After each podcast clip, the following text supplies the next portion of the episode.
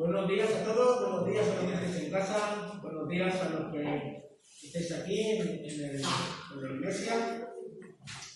Hay un himno que, eh, Miriam, Miriam, acercamos un himno que de los. Que me y no lo, no lo Sí, sí, sí, aquí que la tengo.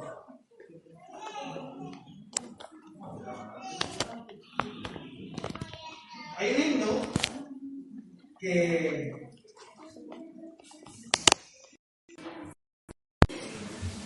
que no lo encuentro ahora aquí, pero sé- yo, lo, yo lo he cantado del himnario rojo.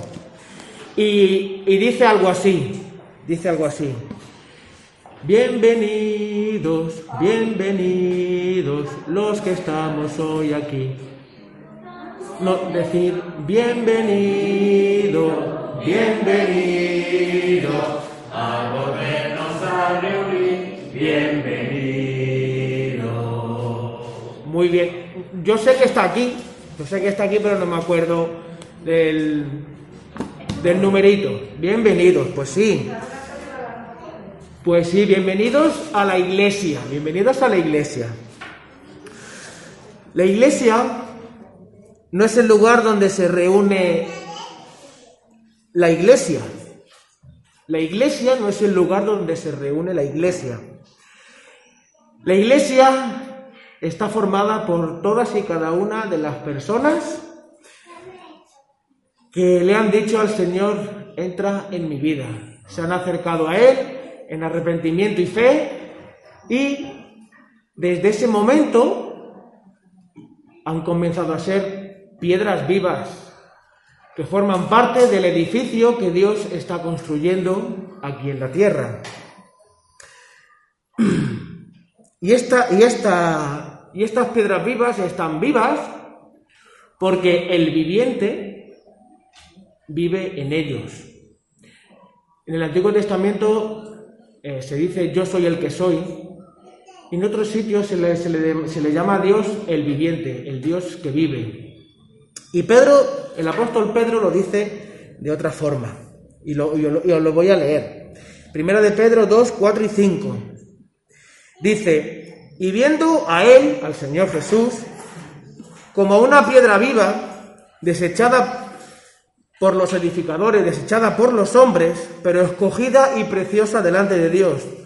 También vosotros, como piedras vivas, sed edificados como casa espiritual para un sacerdocio santo, para ofrecer sacrificios espirituales aceptables a Dios por medio de Jesucristo. Salud. Otra vez, la alergia. Eso, para eso estamos aquí, para dar al Señor sacrificios vivos, santo y agradable a Él. Porque gracias a Él, tomándolo a Él como modelo, podemos disfrutar de darle culto a Él.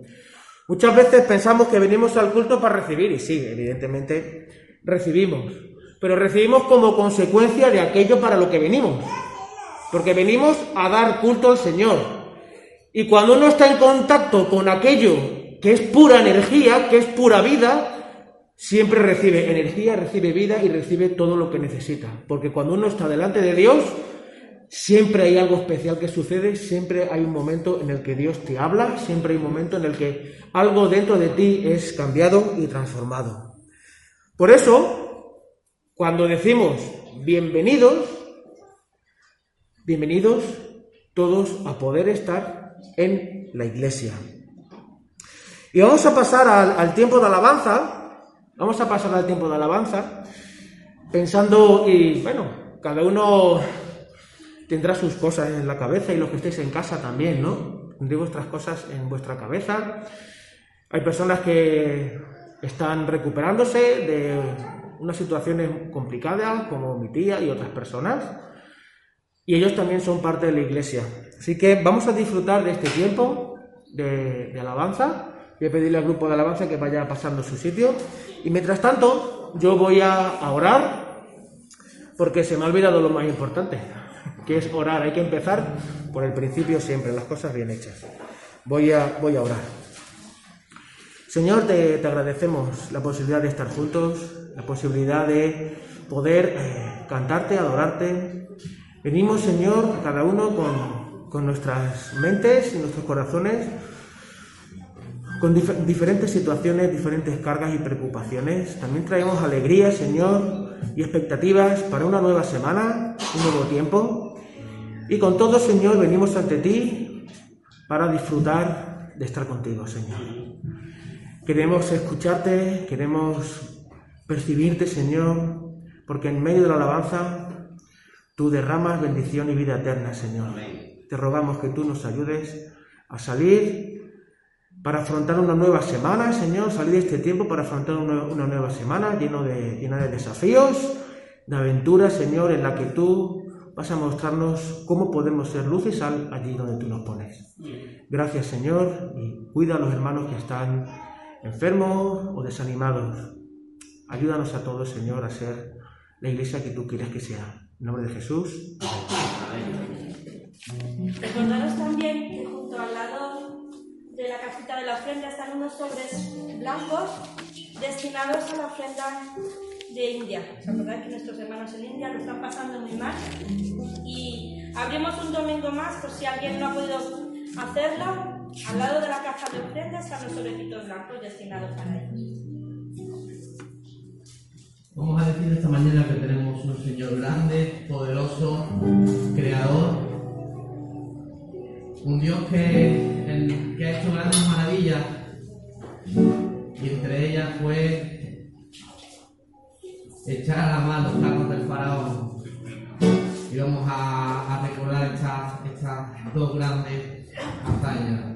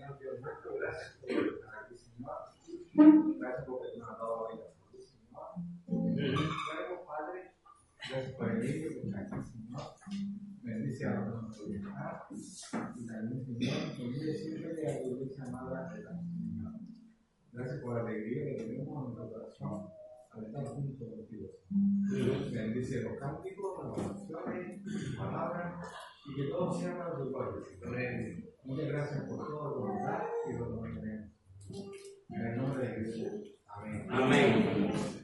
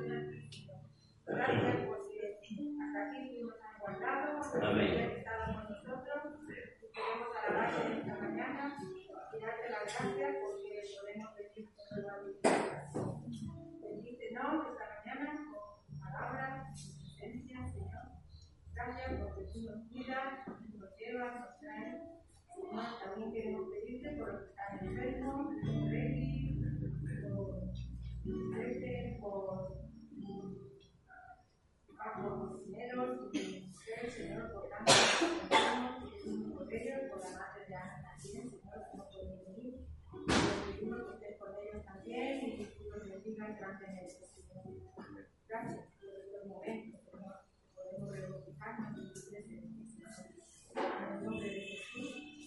Amén.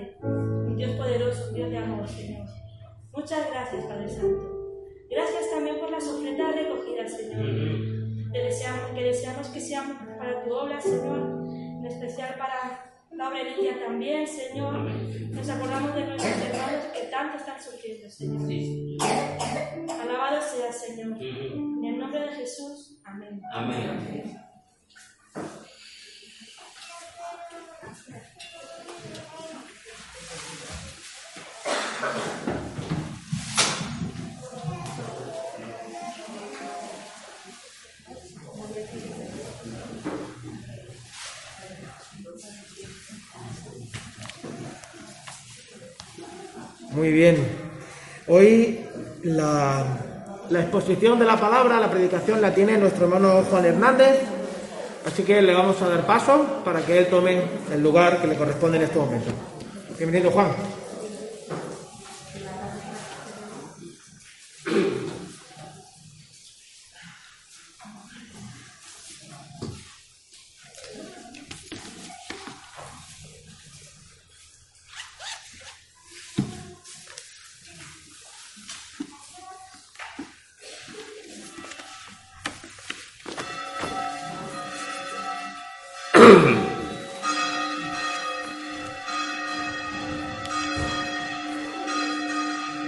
Bueno, eh, después de, un tiempo de no estar con vosotros compartiendo la palabra, eh, me gustaría traeros a, a vuestra mente algunos conceptos y algunas ideas que son fundamentales para nuestra existencia como cristianos.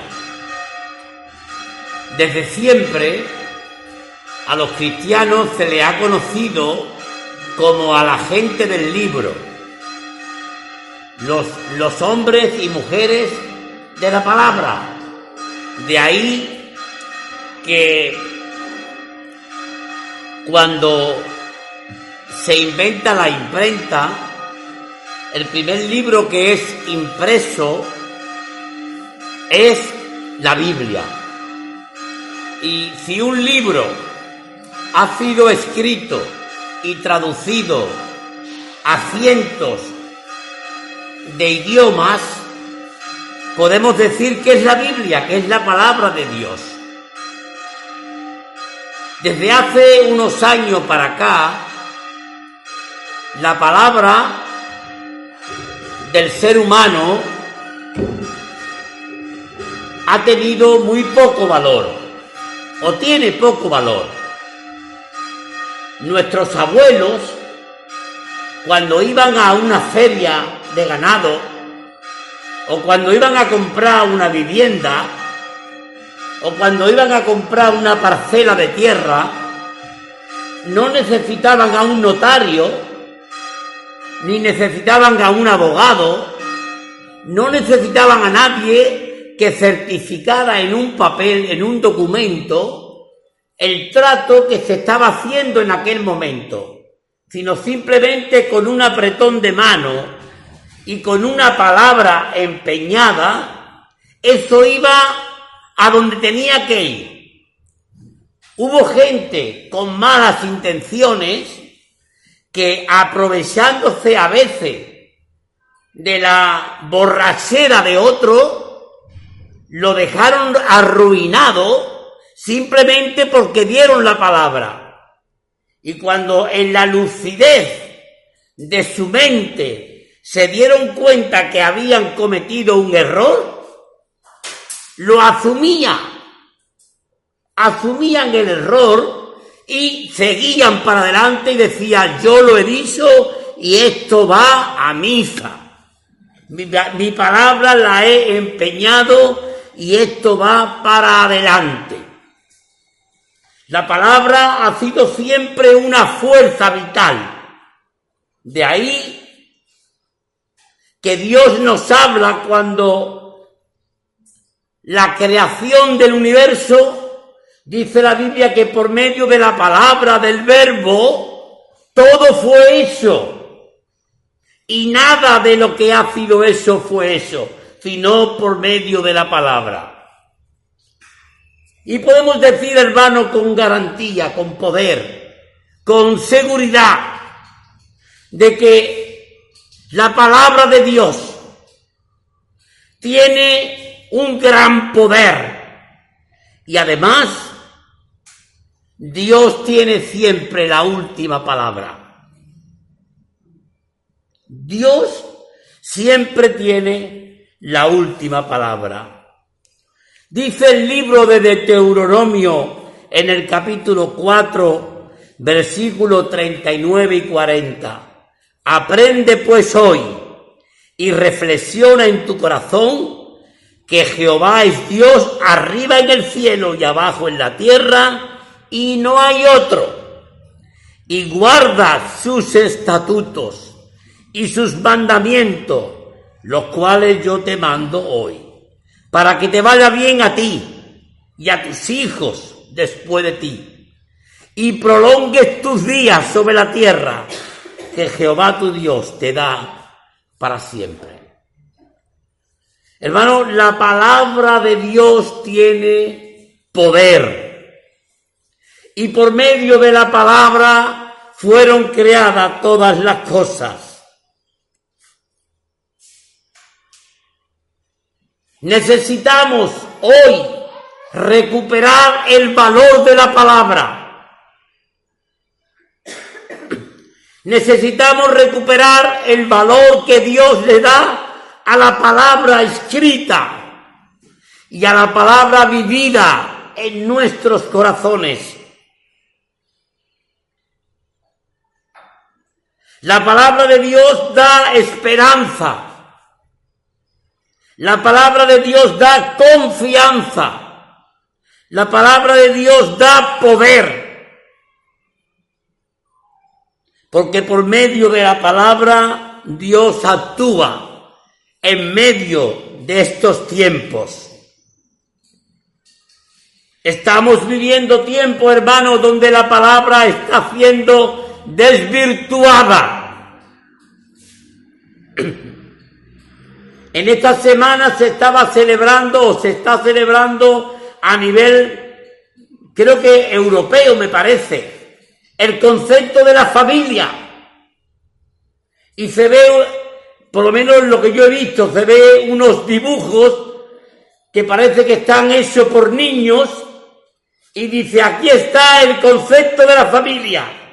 Y se ve a una chica, una chica y, una, y, un, y un niño y dice, esto es una familia. Y se ve una, un hombre y un niño y un perro y dice, esto es una familia. Y se ve un hombre y un hombre y una niña y dice, esto es una familia. Hermanos, estamos desvirtuando el valor de las palabras. La palabra de Dios dice que una familia es un hombre y una mujer. Dios creó al hombre y a la mujer para crear una familia. Cuando Adán estaba solo, cuando Adán estaba solo en el huerto del Edén y tenía de todo, tenía de todo. Podríamos decir, hay que ver, Adán fue un privilegiado Tenía de todo y además estaba solo, ¿no? No, no había nadie que lo mandara. Nadie. Estaba solo. Pero no estaba completo, le faltaba algo. Él estaba allí, pero no estaba contento Adán. Y Dios se dio cuenta de que Adán estaba mal. Y dice Dios, no es bueno que el hombre esté solo. Le haremos una compañera. No dijo le haremos uno, un hombre, no, no, le haremos una compañera para que los dos sean uno. para que vivan juntos, para que procreen, para que llenen la tierra de niños y niñas. Pero nuestra sociedad está desvirtuando la palabra familia. ¿Y qué decir de la palabra amor o compañerismo? O de la palabra verdad, o de la palabra justicia, o la palabra libertad. Yo me he quedado pasmado cuando he escuchado a gente que se supone que tienen dos dedos de frente, decir que libertad es irte a un vato, dar cerveza. ¿Eso es libertad? Que la, la libertad, la libertad se fundamenta en que yo pueda ir a un bar a sentarme sin la mascarilla y tomarme una cerveza. ¿Eso es libertad? Pues qué bajo queda el concepto de libertad. Cuando la libertad es algo mucho más importante. La libertad es ser, no ser esclavo de nada. La libertad es sentirte pleno. Es tener paz. La libertad es tener armonía en tu cuerpo. La libertad es tener dominio propio. La libertad no es tomarte tres cañas en un bar. Y podíamos seguir así hablando de los conceptos, de las palabras, de, de cómo está el ser humano haciendo con las palabras. Están desvirtuando todo. Están desvirtuando todas las cosas. Sin embargo, Dios dice, mi palabra es verdad. Y además de que mi palabra es verdad, yo siempre tengo la última palabra en todo. Podemos pensar, podemos reflexionar sobre cuál es el concepto de la palabra y cuál es el concepto de lo que la palabra viene a hacer en la vida de las personas. La palabra es el medio por el cual nosotros nos podemos comunicar con Dios. Fíjate qué importancia tiene la palabra. Por medio de la palabra tú puedes comunicarte con Dios. Y podemos decirle Padre. Y podemos decirle Señor. Y podemos decirle Dios mío.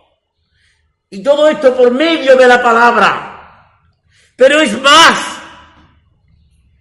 por medio de la palabra Dios se te revela a ti y te dice, yo estoy contigo siempre. Y por medio de la palabra Dios también te dice, yo no te dejaré ni te abandonaré. Como estuve con Moisés, estaré contigo. Yo he estado durante estos días leyendo el libro de Josué, que es el libro con, con más expresiones preciosas por parte de Dios y qué redundancia le da Dios a la palabra empeñada a Moisés. Dios dice, como lo que le dije a Moisés lo cumplo contigo. Ahora, que tú seas como Moisés. Si tú sigues mi camino, si tú sigues mis pasos, si tú sigues siendo obediente a mi palabra, si tú eres un hombre que está guiando al pueblo en la verdad, yo voy a estar contigo.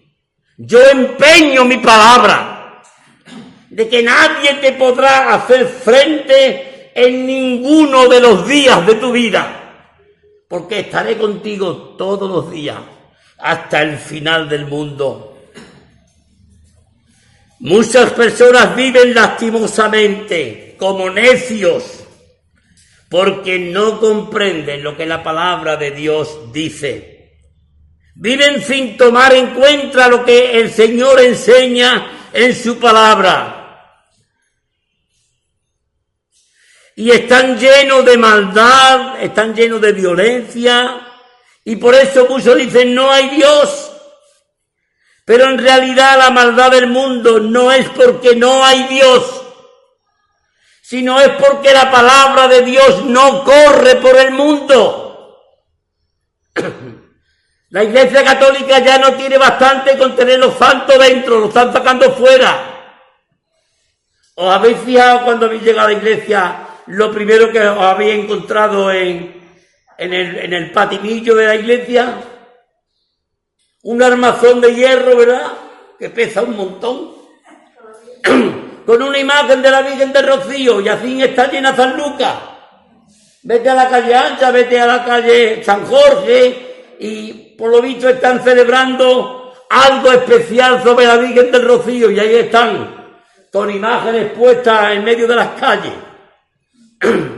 Si realmente la gente entendiera lo que la palabra de Dios dice, no te harás imagen de ninguna cosa que esté creada en los cielos o en la tierra, no te inclinarás a ella, segundo mandamiento de la ley de Dios, no te harás imagen.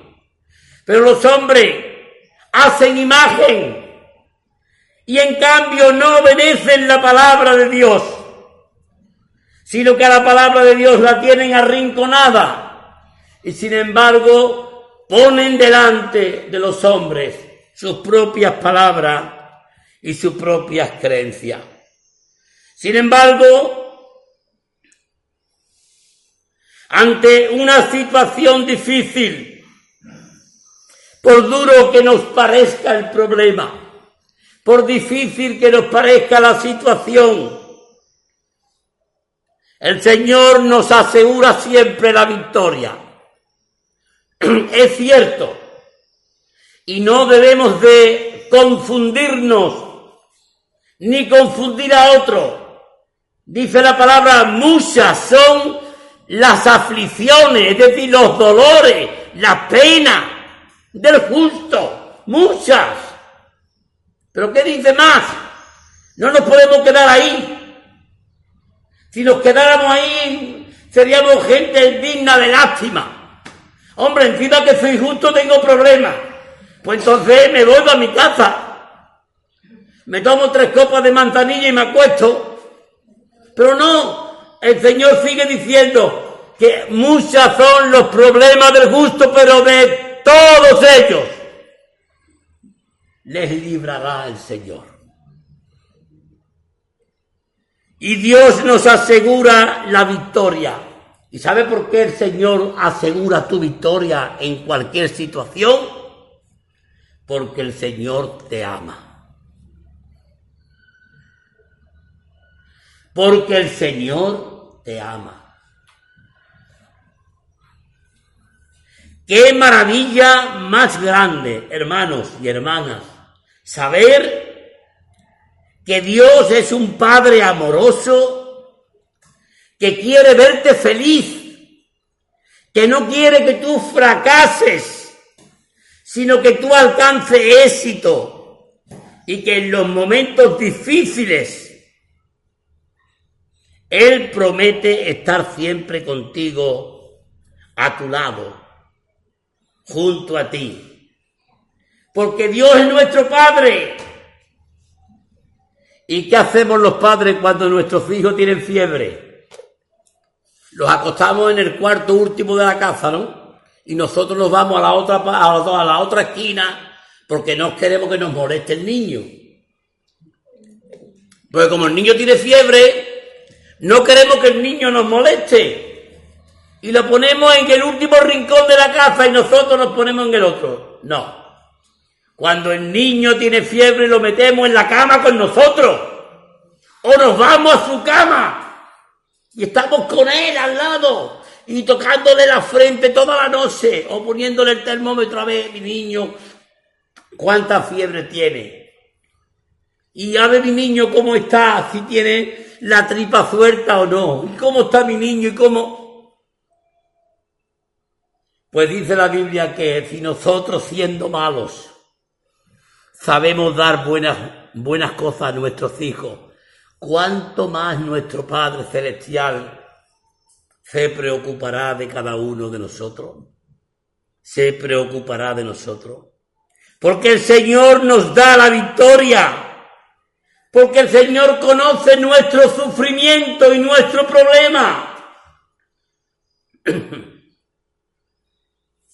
A veces podemos decir, hay que ver que estoy en la iglesia y me siento solo o me siento sola. Voy a la iglesia y a lo mejor no recibo el cariño el amor que yo creo que necesito o creo que me merezco. Y estoy en la iglesia y a lo mejor la hermana tal, el hermano cual no me saluda tal. ¿Tú sabes quién se sintió más solo en toda la historia de la humanidad? Jesús. Tú te habrás podido sentir solo o sola un montón de veces, pero tan gordo como Jesús, nadie. ¿Os acordáis cuando a Jesús es prendido eh, por una turba que viene de noche con, con luces, con antorcha, capitaneado por Judas?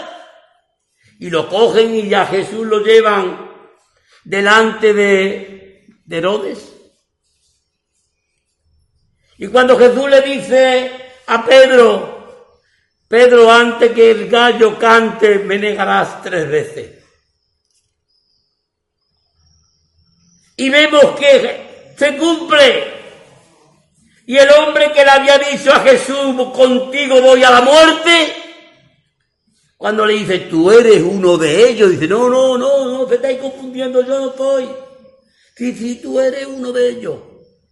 Y cuando Jesús se está haciendo, está llevando la cruz hacia el monte Gólgota, donde estaban los discípulos, donde estaba Saqueo, donde estaba Lázaro. Había mucha gente que tenían cosas que agradecerle a Jesús, igual que a ti. Porque seguramente que a ti, mi hermana y mi hermano, hay gente que te tienen cosas que agradecer. Pero cuando tú tienes un problema, ¿dónde están? ¿Están todos contigo? O a lo mejor te pone a hacer un recuento y dice, ¿dónde está este, esta, este, esta? Que en aquel momento cuando estaba con problemas yo me desvivía por él, por ella, ¿dónde están? Pues a veces nos sentimos solos, pues Jesús se sintió solo, llevando la cruz. Y no fue sino por los soldados romanos que cogieron a José de Arimatea y dieron, carga la cruz de este hombre, que ya este no puede. Y cuando estuvo Jesús en la cruz, estuvo solo. Solamente unas valientes mujeres estaban allí con Jesús. Y ahí hay que decir por las mujeres, ole. Por las mujeres hay que decir, ole. Porque estuvieron a los pies de Jesús. Y hoy día, aún hoy día en la iglesia, hay que seguir diciendo, ole por las mujeres. Porque son las sufridoras y las luchadoras de la iglesia cuando los hombres nos volvemos cómodos y nos quedamos en el pedestal de nuestra de nuestro estatus, ¿verdad? Pero las mujeres estaban allí y siguen estando ahí. Jesús conoce tu problema antes que tú lo tengas. Y por eso el Señor, por eso el Señor se compadece de ti y te ayuda porque Él pasó y Él puede darte el consejo necesario para ayudarte en tu dificultad. El Señor te asegura la victoria porque Él es omnipotente. Omnipotente. Qué alegría me daba a mí cuando mis niñas eran pequeñas y yo escuchaba decir que yo era el mejor policía, el mejor. Mi padre es el mejor policía. ¿Eh? Alegría, ¿verdad? Ser el mejor. O cuando yo le decía a la Débora, Débora, que vamos a ir a la feria, pero escúchame, que no pida mucho. Dice, no, papá, tú, tú llevas una buena cartera. en cierta manera te daba alegría, decía, mira, lo, lo que es, que piensa que yo le voy a poder comprar de todo. ¿Con qué tranquilidad van los hijos al lado de los padres cuando dicen, vamos a tomar una cervecita? Los hijos no, no miran la cartera si ellos llevan dinero, no, dice, no, mi padre viene, mi padre trae la cartera. ¿eh? Claro. ¿Por qué? Porque los hijos piensan que los padres lo pueden todo. Y hermanos, nosotros tenemos que pensar de Dios que Él también lo puede todo, Él es omnipotente, Él lo tiene todo. Por lo menos eso dice su palabra. Y nosotros también lo hemos comprobado en más de una ocasión que Dios es omnipotente, que donde los hombres no llegan, llega Dios. Hemos podido comprobar en nuestra vida. Por tanto, el Señor nos asegura la victoria porque Él es fuerte, omnipotente. No hay nada que se le escurra a Dios.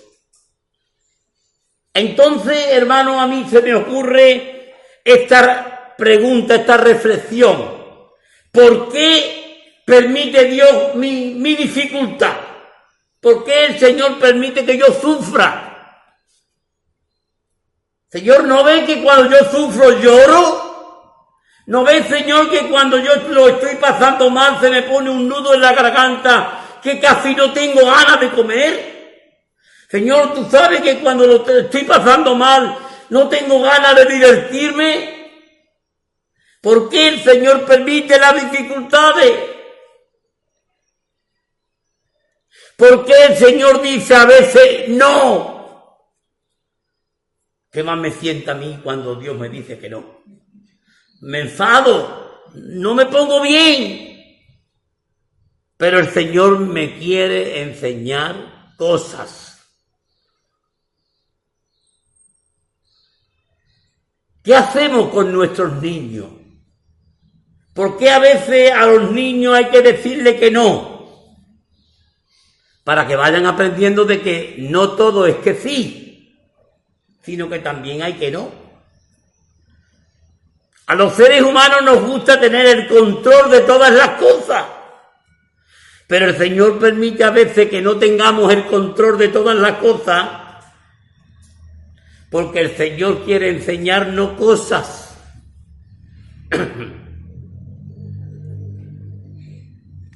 Yo he estado yendo a la piscina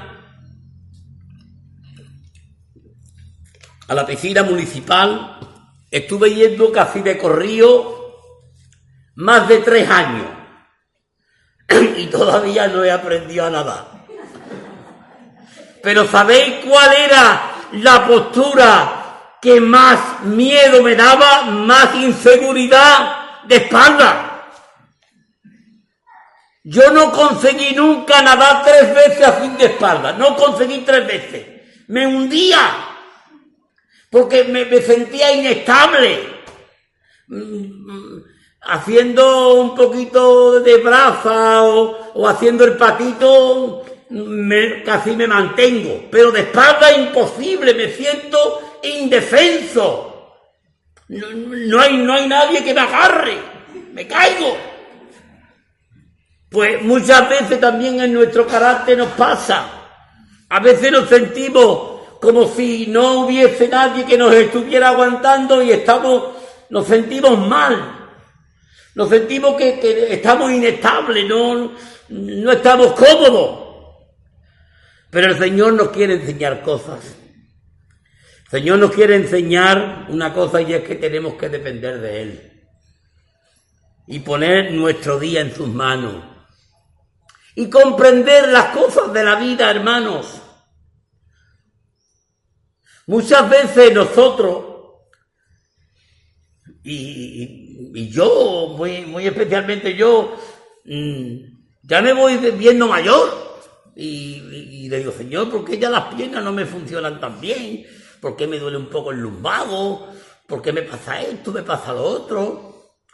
Y el Señor dice, mira, la edad, la enfermedad, Las limitaciones son las consecuencias de haber vivido. No lo mire todo por lo malo. Hay gente que no ha tenido nunca lumbago, pero se ha muerto con 20 años. El que se ha muerto con 20 años no, no ha tenido lumbago, no sabe lo que es. Porque murieron jóvenes. Y, los que murieron jóvenes, pues no saben de, ciertos dolores que tú tienes, Juan. Pero tú has podido disfrutar cosas que otra gente no disfrutan. Yo daría parte de mi vida por lo que estoy disfrutando ahora con mis nietos y con mis nietas. Si me hubiera muerto antes no lo hubiera conocido. Y no tendría el privilegio de que cuando a Irene le digo algo se le encantilan los ojos y me quiere comer. O cuando mi nieto me dice, abuelo, te quiero mucho. Y yo me revuelvo, me, revuelvo y digo, ven tragar a comerte. Si pudiera te comería. Pero lo estoy viviendo porque tengo ya cierta edad. Pero juntamente con la edad viene el lumbago, viene el dolor de pierna y vienen los cansancios y los problemas de la propiedad. Pues bien, Dios nos quiere enseñar cosas. Y Dios nos enseña en su palabra que llegará un momento en que veremos poco. Y habrá que ponerse gafas. Y habrá momentos, dice la palabra, de que te llevarán donde tú no quieres ir. ¿Verdad? Sino que te llevarán donde quieran tus hijos llevarte. Imagínate tú que hoy tú quieres ir, ¿verdad? Tú hoy no, no estás muy, muy bien del todo y tú quieres ir a- al monte a tomarte una cerveza en el raspa. Pero tus hijos dicen, no, el raspa está muy lejos, la vamos a tomar en los caracoles. Y te quedas todos mirando ahí diciendo, pero yo quiero ir al raspa, no, no, vamos a ir a los caracoles. Al final, ¿dónde vas? A los caracoles. No vas al raspa. ¿Por qué? Porque tenemos que aprender que las circunstancias de nuestra vida son las que nos obligan y las que provocan nuestras situaciones. Dios permite las dificultades para modelar nuestro carácter. Dios permite las dificultades para que su nombre pueda ser también glorificado en nuestra vida. Pero tengamos presente esto, hermanos, Dios siempre tiene la última palabra. Siempre. Yo te quiero aconsejar en esta mañana, hermanos, que no dejes pasar ni un solo día de leer la palabra de Dios, porque en ella dice la propia palabra, en ella os parece que está la vida eterna y ellas son las que dan testimonio de mí. ¿De quién mejor que aprender de un padre o de una madre? La gente te pueden dar buenos consejos, yo no digo que no, pero normalmente lo lógico y lo normal es que los mejores consejos que un hijo puede recibir es de sus padres. Y hoy día hay muchos hijos que cuando quieren un consejo se van al internet. Cuidado. Cuidado que el internet no dice siempre la verdad. Cuidado. No te vayas tanto a las páginas de consejos cuando tienes a tu padre con 40, con 50, 60, 70 años que ya ha vivido y que te puede aconsejar quizá muchísimo mejor cualquier estudio o comentario del propio Internet. La palabra de Dios es lo más fiable que hay en el mundo. No hay nada más fiable que la palabra. Y yo te aconsejo, mi hermano y mi hermana, que la lea. Si la quiere leer en papel, léela en papel. Si la quiere leer a través del ordenador, léela a través del ordenador de en las páginas que viene en la Biblia, pero lee la Biblia todos los días. No te dejes llevar por la corriente del mundo. No piense que ya lo sabe todo. Porque tú lees un libro y lo lees una vez y otra vez y otra vez y siempre le saca cosas buenas. Yo puedo decir que cada vez que cojo la Biblia y la abro por cualquier libro, encuentro cosas que no había encontrado nunca. Y digo, ay, y esto está aquí. Hombre, y esto está aquí. Ay, aquí me dice Dios esto. Pues leamos la palabra de Dios, busquemos a Dios, que es la palabra. Porque no hay mejor consejo que el que Dios da a sus hijos. Me acuerdo ahora, hermano, de un sermón que estuve preparando y que lo tendré que preparar de nuevo porque mi, mi, ordenador que, en el que yo normalmente estaba trabajando se ha estropeado y el técnico que lo ha cogido lo que ha hecho ha sido formatearlo entero sin haber sacado antes la información. Y se ha, se ha estropeado casi año y medio de, de trabajo, de investigación, de preparar estudios, de preparar sermones y, y tendré que preparar esto otra vez de nuevo, pero me acuerdo de unas cuantas cosas sobre la parábola del hijo pródigo, en la que yo digo que es la parábola del padre que ama. No ya del hijo pródigo, sino del padre que ama. Porque el padre no tenía obligación ninguna de darle al hijo pequeño la herencia en vida. No estaba obligado.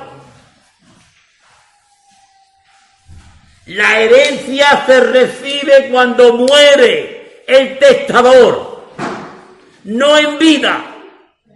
Y aquí, en el caso de la parábola de los dos hijos y del padre, el padre fue demasiado bondadoso y le dio la herencia, la parte de la herencia al pequeño.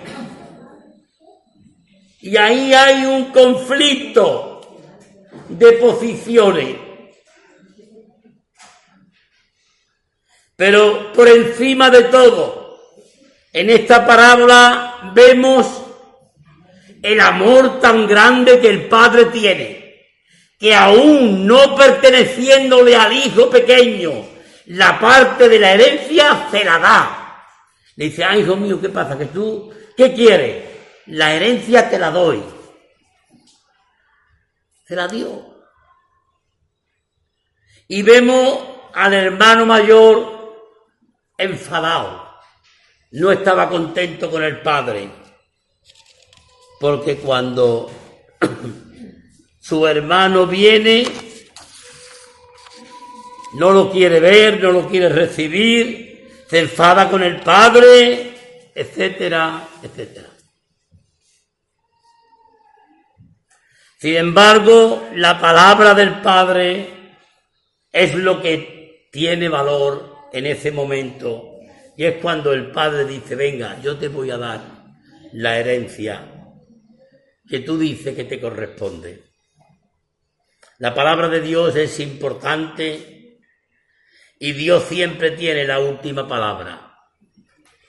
Quiero terminar, hermano, en esta mañana con con un hecho que hay en la escritura donde el Señor actúa de forma sobrenatural. Lázaro se muere y Jesús no está en Betania. Jesús está en otra ciudad. Y Lázaro está muerto en Betania, había muerto. No tenía un ataque epiléptico como dicen algunos. No, no, no, no. Él había muerto. Llevaba cuatro días. Y según la hermana ya olía. Es decir, que estaba muerto. Si olía ya muerto es que ya estaba muerto el hombre. Y llaman a Jesús. Y parece como el Señor se hace el remolón. Vamos a esperar un poquito, va a ver que, Lázaro se ponga más, más muerto, si cabe.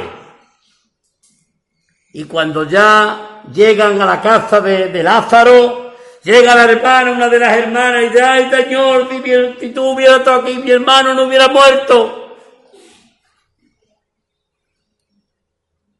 Y el Señor le dice,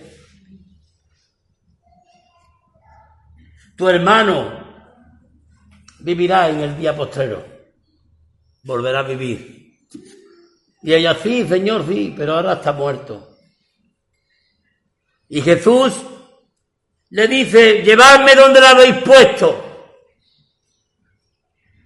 Fijaos que para el hombre natural, Lázaro había muerto, lo habían enterrado, estaba oliendo, llevaba ya cuatro días, es decir, se estaban dando todas las condiciones para que con Lázaro no se pudiera hacer nada, ya no se podía hacer nada con Lázaro. Y Jesús dice, llevarme a dónde está. Yo me imagino a la gente allí diciendo, bueno, mira, quería mucho a su amigo, vaya a ver dónde han muerto y a lo mejor va a hacer alguna oración o algo. Pero Jesús no va allí a hacer una oración normal. Jesús allí va a hacer algo sobrenatural. Y allí Jesús va a demostrar que su palabra es la última y que tiene toda la validez. Él tiene la última palabra. Lázaro está muerto, pero Lázaro va a vivir.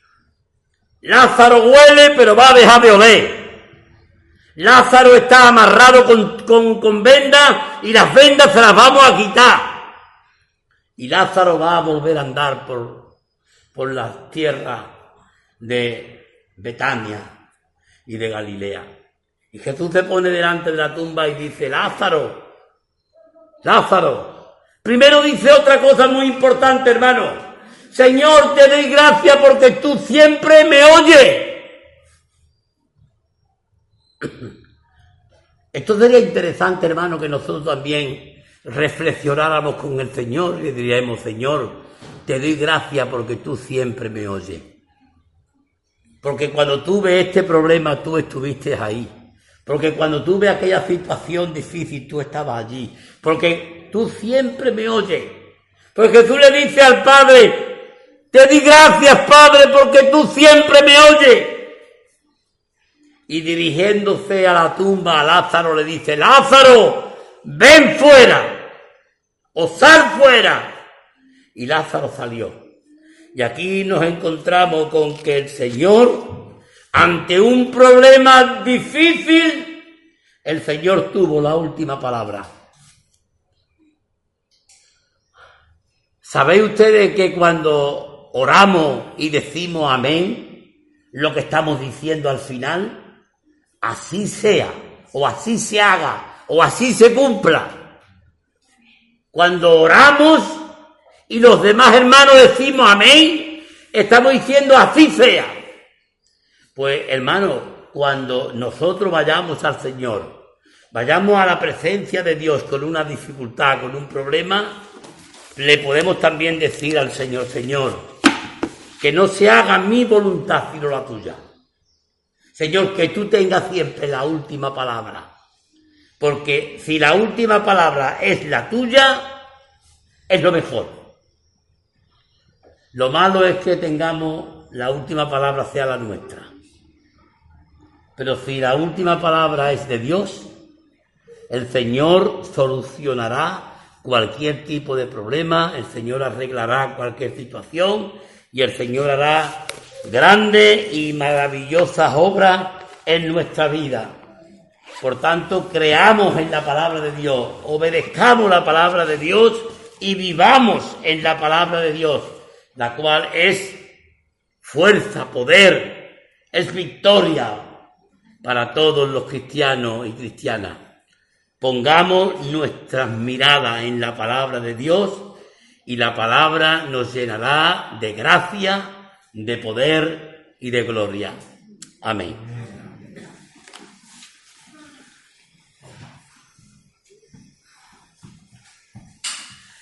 Bien, gracias Juan. Mientras eh, te escuchaba, eh, sí, yo sé que ahora, ahora toca cantar, lo sé. Solamente quería. Puede, lo del grupo Alabanza ir eh, tomando eh, su, su- su lugar. Solamente eh, mientras escuchaba a Juan me, se me venía en la cabeza, a lo mejor con, otra, con, con otras, con otras palabras, que este mundo la narrativa de este mundo, las palabras de este mundo te invitan a recordar que caminante no hay camino. Aprende a volar, porque las palabras a saber lo que significan. Porque ya no es soy lo que pienso, ahora soy lo que siento y en función de lo que me siento, así construyo. Por tanto, las palabras dejan de tener significado. La narrativa cristiana, lo que Dios nos enseña es que su palabra define nuestras palabras. Amén. Por eso, sí hay un camino y es Jesús. Es Jesús. Así que quisiera orar, Juan, si me lo permite, para terminar, cerrar este tiempo de la, de la palabra, en la exposición de la palabra, y el grupo de alabanza nos va a seguir animando a reflexionar en torno a lo que el Señor nos ha dicho en esta mañana. Señor, te agradecemos, te agradecemos, Señor, que tú eres la fuente, tú eres el cimiento sobre el cual se construyen las palabras que tú quieres que usemos, Señor. Porque la narrativa tuya, tus palabras es, tú eres mi hijo amado, nosotros somos amados por ti, Señor. Y desde ahí, desde ese cimiento, Padre, sabemos dónde estamos, sabemos qué familia quieres que seamos, sabemos qué hijos quieres que seamos, sabemos qué padres quieres que seamos. Conocemos, Señor, cuál es el sentido y el propósito de nuestra vida, de nuestra vida a pesar del sufrimiento y la pérdida. A pesar de que en alguna ocasión nos encontremos como estaban Marta y María con Lázaro, Señor. Porque en esta vida no es fácil vivir. Otros tienen muletas, nosotros, Señor, caminamos sobre las aguas en tu nombre, Señor. Gracias, gracias y gracias, Señor. En tu nombre, Señor Jesús. Amén. Tenemos un Señor al que podemos buscar en cualquier lugar,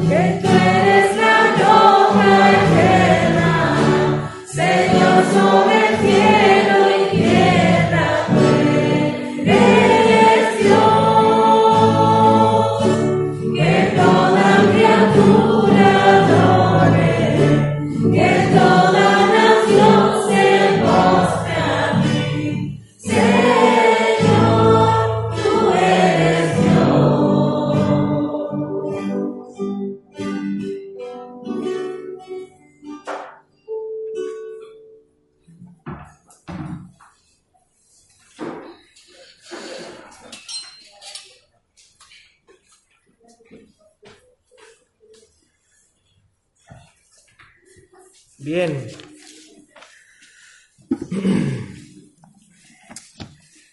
Eh, vamos a ir comenzando a despedir nuestro culto al Señor. La chuleta se me ha perdido. Ah, no está aquí. La he encontrado, la he encontrado. Eh, la ofrenda está abierta. Como ya sabéis, este es el último domingo que está abierta la ofrenda, ya se ha dicho, para la India. Eh, tenemos recogido, pues, hasta este momento, no sabemos hoy lo que va a pasar, pero 750 euros se ha recogido de ofrenda para enviar a, a la India. Así que es un, un subidón de alegría, un gozo. Me encanta la iglesia, me encanta la iglesia. El Señor ha puesto un corazón generoso en la iglesia y eso es un regalazo. Es un regalazo para el mundo la iglesia. Es un regalazo para el mundo la iglesia. Así que gracias al Señor por, por esto. Y eh, seguimos eh, los martes y los sábados con los grupos de estudio bíblico. Y recordar también que lo- los jueves estamos con el culto de oración a las 7 de la tarde. Eh, este jueves vino un hermano que hacía ya mucho tiempo que no venía y nos alegramos mucho de ver a- al hermano Antonio Galán y esperamos poder veros a otros. Yo sé que online, a través de, de internet, podemos estar, pero el contacto se pierde y eso pues aporta algo especial que no aporta el estar conectado, aunque el estar conectado también es, es genial. Así que, sin más, quiero despedir el- la conexión con los que estáis en casa. Muchas gracias por, acompañarnos y, y que el Señor os bendiga mucho. A los que estáis malitos, mucho, mucha fuerza y seguimos orando por vosotros. Y a los que estáis por otra cualquier razón, igual, seguimos orando por vosotros, sea cual sea vuestra situación, ¿vale? Un besito.